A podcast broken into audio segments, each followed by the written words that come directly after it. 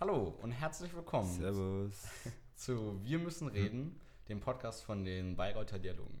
Heute bin ich hier, also ich bin Maxim und ich bin heute hier mit. Mit dem Adrian. Ähm, und wir nehmen heute einen Podcast zum Thema Kükenschreddern auf. Ähm, Nö, nö, nö, nö. Und ich finde es irgendwie gerade total interessant, weil das gerade erstmal so mit unserem Studiengang, finde ich, total gut zusammenpasst. Wir studieren ja zusammen Philosoph Philosophy and Economics, Hm. ähm, also Philosophie und Volkswirtschaftslehre. Und das, das Thema, finde ich, zeigt ein, oder repräsentiert unseren Studiengang ganz gut, wo man sagt, okay, wir wollen ähm, ökonomische Veränderungen oder äh, also ökonomisch, also eine ökonomische Situation ähm, an, an, die, an die philosophisch herantreten Hm. und evaluieren. Weil es in dem Fall natürlich auch wirklich eine konkrete praktisch-philosophische Komponente gibt. Ne? Also Genau. Ganz eindeutig. Ja, Tierethik. genau, finde ich da am interessantesten. Ja. Und es passt, finde ich, auch noch zu- total gut mit den Dialogen zusammen, ähm, Mhm. weil die wir beide mitorganisieren. Ähm, da ist das Thema dieses Jahr Wertewandel, Wandelwerten. Neue Ethik. Genau. ähm, und das finde ich, das sollten wir in dieser Situation auch tun. Ähm, müssen wir unsere Werte in dieser Situation, Situation wan wandeln, wo wir Küken schreddern? Äh, oder müssen wir den Wandel, der stattgefunden hat, werten? Erstmal erstmal den Wandel bewerten. Genau, das können wir dann gleich darüber diskutieren, Genau. was da der erste richtige Schritt ist. Ja, ja. Und euch da vielleicht erstmal so die richtige Faktenlage zu geben oder so, so einen kleinen Überblick. Ähm, am 13.06.2019 hat das Bundesverwaltungsgericht in Leipzig entschieden, dass es immer noch übergangsweise erlaubt ist, männliche Küken äh, zu schreddern. Beziehungsweise schreddern ist hier nicht ganz richtig, die werden nämlich vergast. Äh, dabei werden die auf eine Platte gelegt ähm, und diese Platte wird langsam abgesenkt in CO2-haltreiches Gasbecken, wo sie dann erst bewusstlos sind und ersticken. Auf diese Weise werden so 45 Millionen Küken in Deutschland umgebracht und die werden oftmals auch ähm, Eintagsküken genannt, eben weil äh, sie am selben Tag umgebracht werden, an dem sie geboren werden. Und warum sie umgebracht werden, ist einfach aus einem ökonomischen Kalkül heraus, ähm, weil die männlichen Küken bzw. männliche Hühner einfach keine Eier legen können und damit keinen Gewinn, keinen Gewinn bringen. Ja, weil das Ganze halt, also man unterscheidet ja zwischen Legehennen und praktisch Masttieren. Genau. Und das, wir sprechen hier praktisch von den, von den Legehennen, die halt dementsprechend wirklich nur darauf ausgelegt sind, als Hybriden einfach nur, also es heißt tatsächlich auch Hybridhühner, äh, nur Eier zu legen und dementsprechend dann die Männchen ja, überflüssig sind. Genau. Und sie legen halt wenig Fleisch an, deswegen lohnt es halt nicht, ähm, sie aufzuziehen. Genau, die zu messen. Und was dann mh, mit den toten Küken passiert, ist, dass die oft ja, ganz oft so ähm, als Futter für Reptilien oder Mhm. Vögel dienen. Ja. Ähm, ja, das ist dann praktisch so die Endverwertungsstelle für die. naja, äh, Adrian, willst du uns vielleicht noch ein bisschen was über den juristischen Hintergrund davon erzählen? ja. Ähm, ja, wie, wie, wie es über, vielleicht zu, überhaupt zu diesem Urteil kam. Also ich bin ja Gott sei Dank kein Jurist. aber, aber im deutschen Tierschutzgesetz heißt es, dass man Tiere ohne vernünftigen Grund nicht Schaden zufügen oder, oder sie töten darf. Ähm, und das scheint hier der Grund zu sein, denn das Verwaltungsgericht hat auch beschlossen, dass es kein vernünftiger Grund ist, äh, wenn bloß also wenn wirtschaftliche Interessen vorliegen. Und hier, hier liegen ja schlichtweg äh, wirtschaftliche Interessen vor. Ja? Also man will halt ähm, nicht, dass, dass, dass, dass, äh, dass man da ökonomischen Schaden rauszieht, ähm, dass man diese Tiere, die, die männlichen Tiere halt auch noch aufziehen muss. Deswegen wurde jetzt en- entschlossen, dass das geht so nicht. Also das kann nicht der Grund sein, dass dafür Leid gerechtfertigt wird.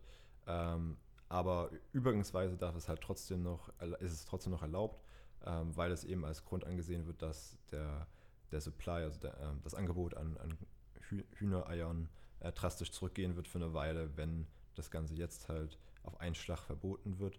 Ähm, klar, aber da hängt für mich immer noch eine, eine sehr ökonomischer ähm, Nutzen Ja. dran. Ne? Also ich meine, wenn halt, wenn der. Supply an Eiern halt äh, nicht mehr da ist und die Leute daraus dann halt einen Schaden ziehen, das ist letztendlich auch ökonomisch. Aber okay, da kann man natürlich dann wahrscheinlich drüber streiten. Das ist natürlich dann eine juristische äh, Entscheidung und juristische Einzelheit. Aber für mich ist nicht ganz nachvollziehbar. Ja. Ähm, Das das ist ist auch- widersprüchlich. Gut, Ja. aber ja. Das finde ich auch ganz interessant, weil also gerade das ist auch ein andauernder Rechtsstreit. Hm. Also seit 2013 gibt es da Entscheidungen von Gerichten. Hm. Und das wurde mittlerweile auch als äh, rechtswidrig eingestuft. Nur, ist es mittlerweile, äh, nur wird es immer weiter verlängert. Und hier kann man auch eine schöne Parallele sehen, ähm, die vielleicht so unterstreicht, wie erfolgreich so Tierethik juristisch gesehen ist. Nämlich ähm, werden Null. zum Beispiel, naja, vielleicht nicht null, Naja, Deutschland ja, sogar relativ- fies, ja. ja, Deutschland sogar relativ weit vorne, was vielleicht auch eher gegen den Erfolg von Tierethik spricht, dass bei uns immer noch so drastische Umstände gibt. Genau, die Parallele, die ich ziehen wollte, war ähm, das Kastrieren von Ferkel ohne Betäubung. Das sollte seit 2017 verboten werden, wurde seitdem aber nicht umgesetzt. Naja, ähm, so vielleicht so ein bisschen, um das zu vergleichen, Mhm. wie wahrscheinlich ist es auch diese Frist dann wirklich auch eingehalten wird, weil die hat keine legalen Konsequenzen. Und die juristische Situation, die du angesprochen hast, Ja. ähm, die spiegelt auch so ein bisschen den politischen Hintergrund wider. Nämlich, in der Politik ist man sich eigentlich sehr einig, dass man das äh, verbieten will. Also ich habe Statements von der Grüne, von der FDP, von der CSU, von der SPD gefunden, die sich alle einig waren, dass man das verbieten will. Es steht sogar im Koalitionsvertrag, dass man das bis Mitte der Legislaturperiode beenden will. Nur scheint es trotzdem nicht ähm, sich umsetzbar zu lassen. Und da war eine ganz, ganz häufige Ausrede, ähm, dass die Alternativverfahren nicht gut genug sind. ja. Ähm, was gibt es da gleich nochmal so für Alternativverfahren? Also man teilt die Alternativverfahren dann praktisch auf in Verfahren, bei denen praktisch die männlichen Küken tatsächlich dann auf die Welt kommen und ebenfalls genutzt werden und in die Verfahren, in denen man schon im Ei selbst äh, nachschaut, ist ein Männchen, ist ein Weibchen Okay. und dann halt das, das männliche Ei praktisch äh, abtreibt sozusagen, äh, vernichtet.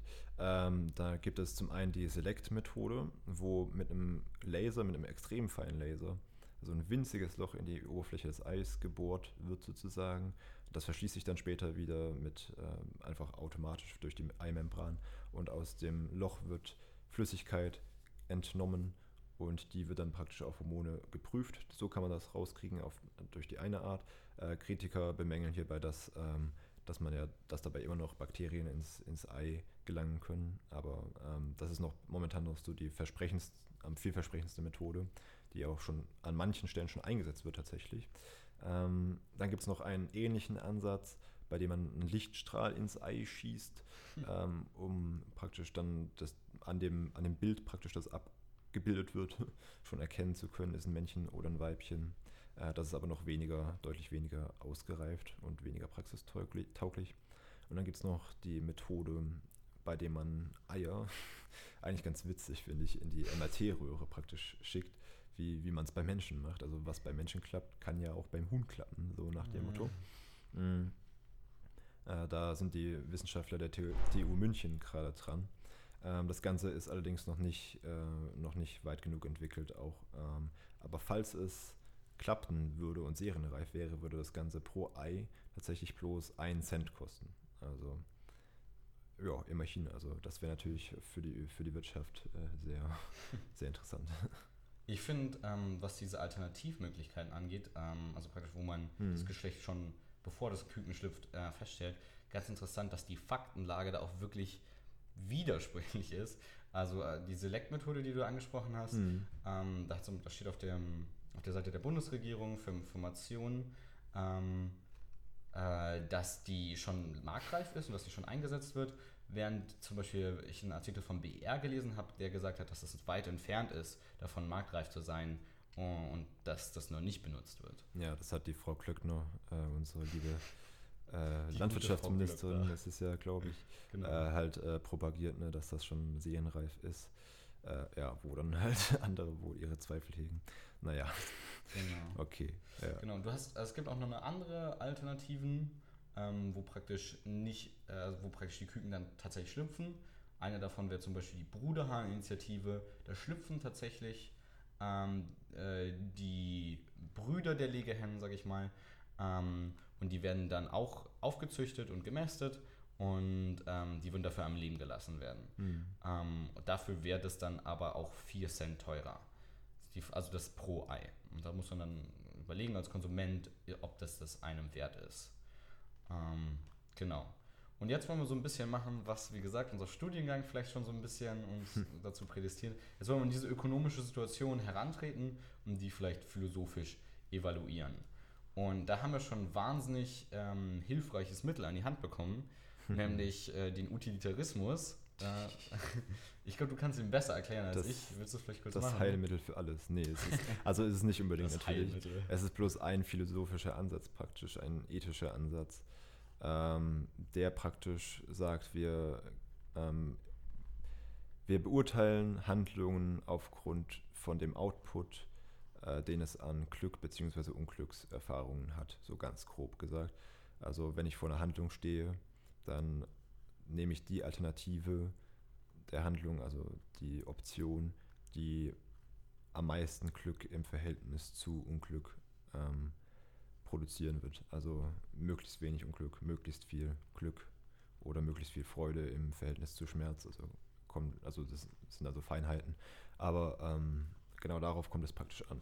Und da ist dann, stellt sich dann natürlich in dem, vor dem Hintergrund dann die Frage, ähm, wie schlimm ist es eigentlich, dass wir da in Deutschland 45 Millionen kleine Tierchen im Jahr in den Schredder schmeißen. Die Intuition ist bei mir dann immer erstmal, ja, ist schon ganz schön heftig, so äh, die süßen, kleinen, flauschigen Küken äh, in den Schredder zu schmeißen oder, in, oder zu vergasen, mhm. wie auch immer. Ähm, ich meine, sind ja, die sind halt süß, ne? man will nicht, dass sie sterben, ja, ja. man will, dass sie, man will, dass sie leben und sowas. Ähm, andererseits, wenn man halt dann ein bisschen drüber nachdenkt, das geistige Niveau von diesen Tieren ist extrem niedrig und ähm, das heißt, sie sind auch nicht imstande, allzu viel ähm, Glück und Unglück zu spüren. Also was, was hältst du davon? Würdest du sagen, dass es vertretbar ist, die dann umzubringen? Ähm, ich finde es wahnsinnig schwer. Äh, also es, ich finde, für mich ist es so eine, vielleicht denke ich da auch ein bisschen zu kompetitiv, aber für mich ist es so eine Argumentationsfrage. Und wenn du sagst, okay, das ist, also ich sage das intuitiv falsch, Küken zu schreddern, dann bringst du dich argumentativ in eine ganz, ganz schwierige Position. Ähm, weil dann musst du beweisen, dass Leben bzw. das Leben von Küken einen Wert hat, äh, den man praktisch zerstören würde. Man würde praktisch moralische Schuld auf sich laden, wenn man die töten würde.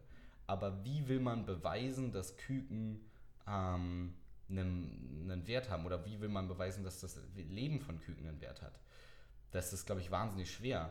Und das wird noch, die Situation wird noch total erschwert dadurch, dass wir mit Tieren noch viel, viel schlimmer umgehen, als dass wir sie nur am selben Tag umbringen würden, an dem ja, sie geboren aber, werden. aber warte, du, du redest hier jetzt praktisch über einen inhärenten Wert, also über einen Wert, der aus sich heraus existiert. Genau. Also ähm, vom Utilitarismus aus geht man ja davon aus, dass es sowas wie inhärente Werte nicht gibt einfach, sondern dass Wert halt einfach dadurch entsteht, dass äh, Bewusstseinserfahrungen möglich sind, also Schmerz und und äh, Freudenserfahrungen möglich sind, gewissermaßen. Das stimmt, das ist mhm. ein anderer Ansatz.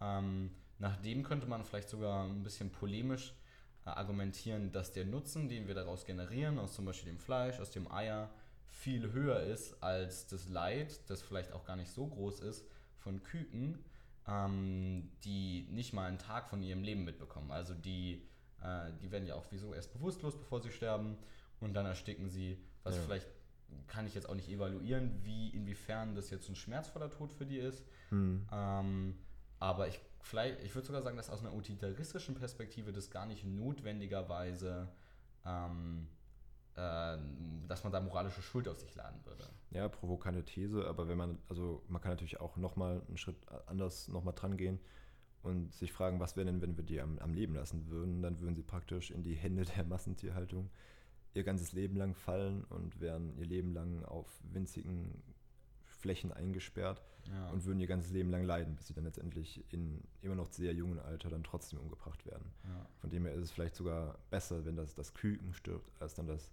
erwachsene Tier, das natürlich dann auch noch mehr fühlen kann und vor allem auch das ganze Leben lang dann praktisch äh, an Platzmangel psychologisch und, äh, und physisch natürlich auch ja. gelitten hat. Ja. Das ist ganz interessant, ähm, weil zufälligerweise haben wir genau zu dem Thema äh, ein exklusives Interview von mhm. Peter Singer bekommen, äh, das der Adrian äh, organisiert hat, nämlich mit Peter Singer. Äh, ich würde mal sagen, der wichtigste äh, praktische Philosoph der heutigen Zeit.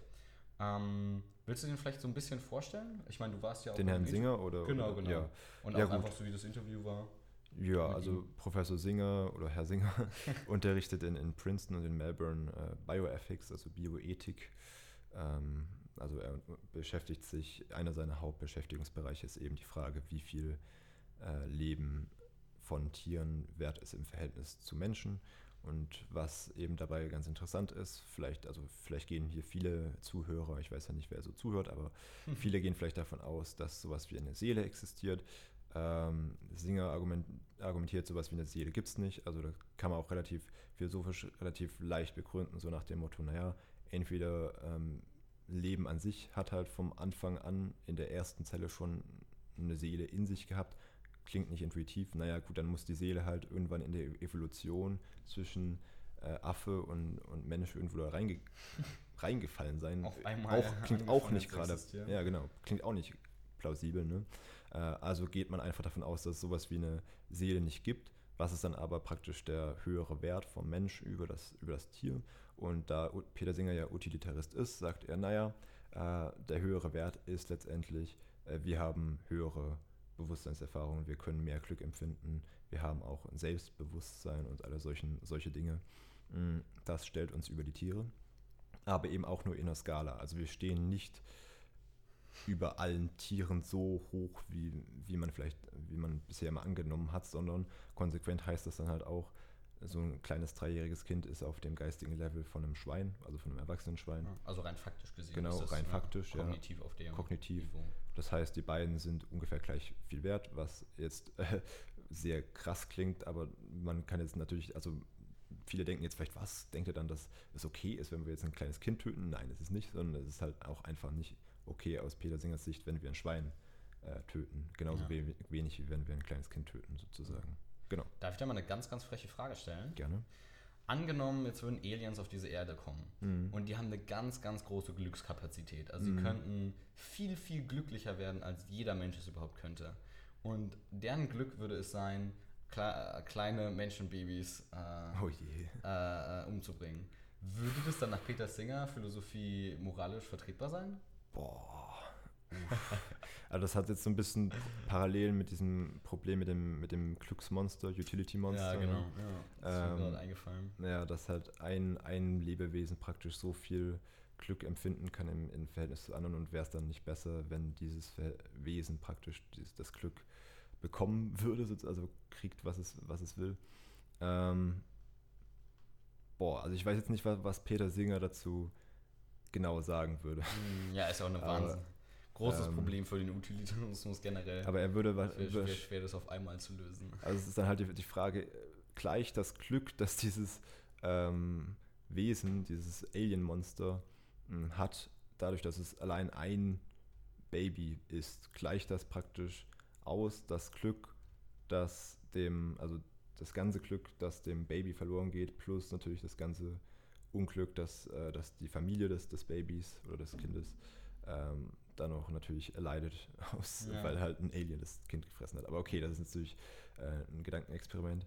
Aber ich würde wahrscheinlich sa sagen, also es gibt, glaube ich, kein Alien, das, also, das realistisch gesehen äh, diese Kapazitäten hat und von dem bleibt das Ganze im Reich der, der Frage, aber letztendlich äh, der, der Imagination. Aber letztendlich äh, kann man das, dieses, dieses Experiment ja voll auf uns übertragen. Also wir, sind, sagen, wir ja. sind letztendlich die, die Aliens, die sagen, ähm, ja, dieses Schwein, das, das sieht so lecker aus und ich habe voll Bock, das zu essen. Das würde mir voll viel Glück bringen jetzt. Das taugt mir total. Von dem her, ich schlachte das Schwein und, und esse das Schwein. So, ähm, das ist ja letztendlich nicht, nichts anderes Ja, total nichts anderes. Und genau da sagt halt Singer, dass das Glück, das wir empfinden, weil wir das Schwein lecker finden, ist niemals äh, so hoch wie das, also gleicht niemals das Unglück aus, das das Schwein empfindet. Ja. genau. Ähm, genau dazu, jetzt unbedingt nicht um zum Schwein, sondern auf das äh, Kükenschreddern bezogen. Ja, Gott sei Dank, jetzt Ähm, komme ich wieder zurück. Das geht jetzt äh, ein bisschen irgendwie ein bisschen raus. Aber ein interessanter Exkurs, denke ich. Ja. Ähm, genau dazu haben wir nämlich auch ein Statement von Pinger, äh, Peter Singer himself. Vom Pinger. ähm, Okay, ja. und ähm, das würden wir euch einmal ganz kurz zeigen. Because um, we're doing a, a, podcast episode about um, the recent uh, court um, decision in Germany that permits still permits chick culling, so the, the killing of, uh, of male um, chicks. Uh, and from your perspective, we would like to have short, like three sentence um, evaluation uh, on the, so the, practice. The killing of male chicks is, an, is, is part of the process of producing eggs because males don't lay eggs and those chickens are not suitable for rearing for meat. Um, so, yeah, I, I think it would be great if you could get that banned because then the egg industry would say, What are we going to do with these male chicks and to try to give them a good life? I think it would help people, in fact, to move to alternatives to animal products, which would be a good way to go. Uh, but obviously, um, it is a threat to the to the industry, um, and factory farming is a very powerful lobby. So it's really hard to get these changes. Um, I think we need to also to try to get consumers to make the decisions for themselves and to boycott factory farm products. So it's not a matter of, of courts to decide this, but rather maybe the if, if, if, more power. if you've got an animal welfare law that this is contrary to, then great, go to the courts, try to get it stopped. My guess is that your Bundestag would then revise the law because, you know, bad as the killing of male chicks is, it's, it's not worse than putting the hens in cages or killing the, the piglets or taking the calves away from the dairy cows and then killing the male calves of the dairy herd as well. Uh, you know, there are so many things that are we're doing that are wrong to animals.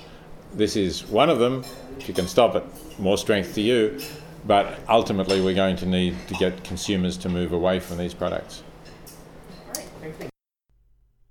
Genau, also Hm. du warst ja bei dem, du hast, also du hast das Interview ja nicht nur eingefädelt, sondern du warst ja auch selber dabei. Ja. Ähm, willst du vielleicht ganz kurz so erklären, was genau er damit gemeint hat? Ja, also wie immer, wie immer drückt er sich ja jetzt nicht so furchtbar kompliziert aus, Gott sei Dank. Er ist ja Genau. relativ down to earth. Ähm, einmal, wa- was natürlich sehr interessant ist, äh, hat er halt erwähnt, was, was auch immer meine Intuition ist. Es ist jetzt letztendlich auch nicht, nicht viel schlimmer oder eigentlich sogar weniger schlimm aus meiner Sicht, wenn wir Küken schreddern, wie wenn wir ähm, halt Schweine äh, mästen, in Massentierhaltung halten und, und schlachten, genauso wie Hühner aufziehen und äh, Kühe aufziehen und so weiter. Also da ist dann halt die Frage, so, es entsteht eine Diskrepanz. Also ähm, warum geht so ein Aufschrei durch die Bevölkerung, wenn Küken geschreddert werden, die doch eigentlich kaum Kapazität geistig haben, aber nicht, wenn wir, ähm, wenn wir für unseren Konsum Schweine töten.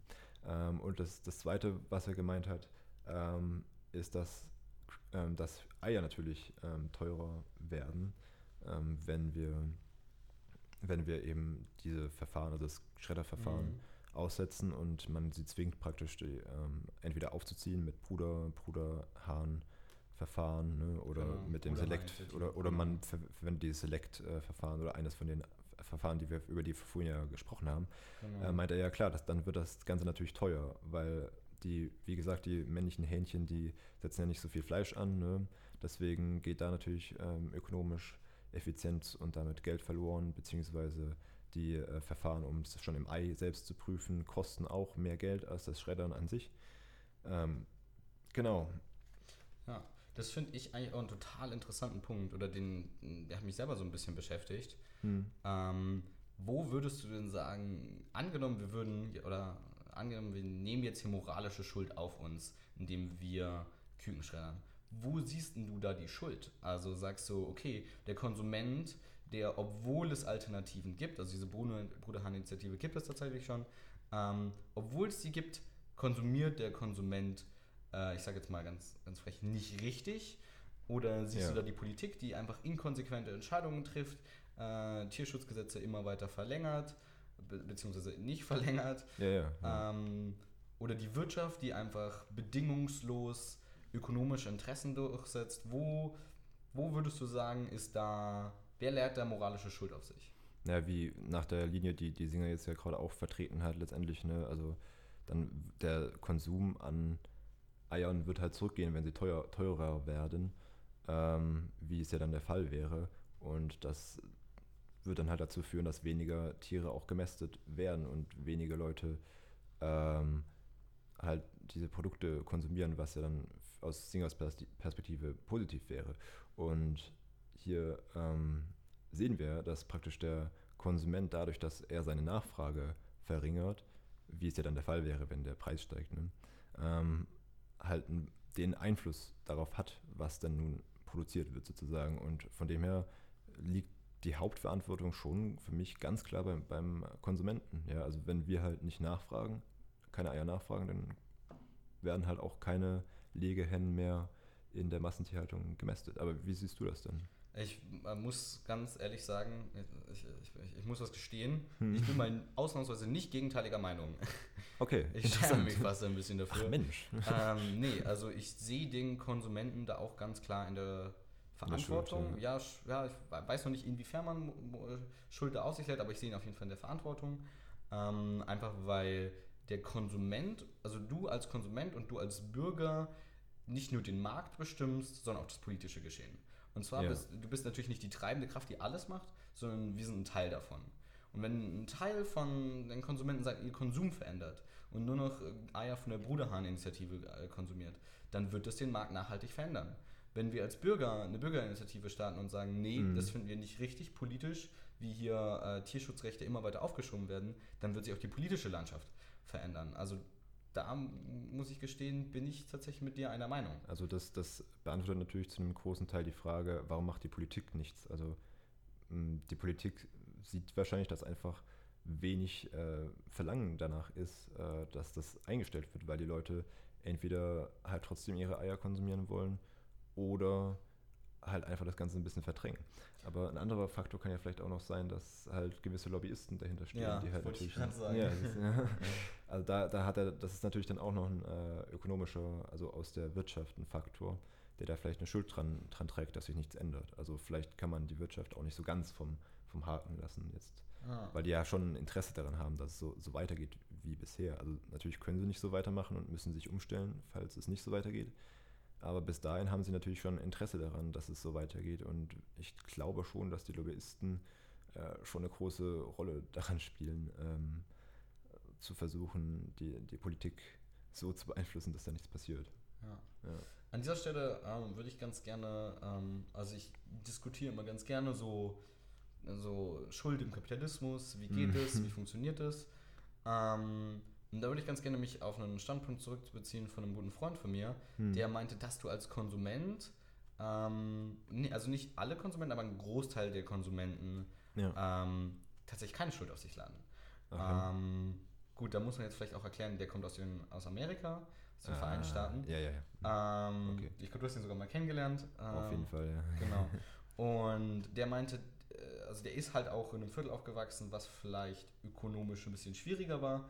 Und der meinte, wie sollst du, wenn du jeden, wenn du zwei Jobs gleichzeitig arbeitest, mm. so, da, da, also ich sag mal, struggles, mm. äh, mhm. nicht nur dich, sondern auch deine Familie zu ernähren, wie hast du jemals überhaupt die Möglichkeit, dich erstens zu informieren, äh, wo jetzt zum Beispiel Bruderhahn äh, Eier verkäuflich sind, mm. ähm, zweitens sich zu informieren, wo Eier überall, überhaupt, über, überhaupt überall ähm, enthalten sind, weil das ist überraschend viel. Ja, ja. Ähm, und ganz wichtig, woher nimmst du die Energie, die, das Geld und die Zeit, dich politisch zu engagieren? Ja, ähm, sehr guter Punkt. Ja. Und er sieht da ganz eindeutig die Wirtschaft äh, deutlich mehr in der, also ganz klar, also als Vorreiter der Schuld, sage ich mal, weil die, ähm, den, die, also ganz klar Informationen enthalten, so stark Lobbyarbeit machen, dass es für Konsumenten wirklich schwer ist nachzuvollziehen, ähm, welche politischen Entscheidungen getroffen werden, welche ökonomischen Entscheidungen getroffen werden. Aber das ist vielleicht auch nicht unbedingt ähm, auf unseren Markt übertragbar, weil das halt einfach der US-amerikanische Markt ist. Ja, nee, ist. aber also ich muss schon sagen, äh, dass, für mich hat er schon stark recht. Also ich schäme mich schon fast ein bisschen, dass ich gerade so aus, aus meiner Perspektive rausgeredet habe als, als Student. also ich habe natürlich viel zu tun, aber es gehört ja schon fast ein bisschen zu meinem Job als Student, äh, mich mit solchen Sachen auseinanderzusetzen. So irgendwie, ja. ne?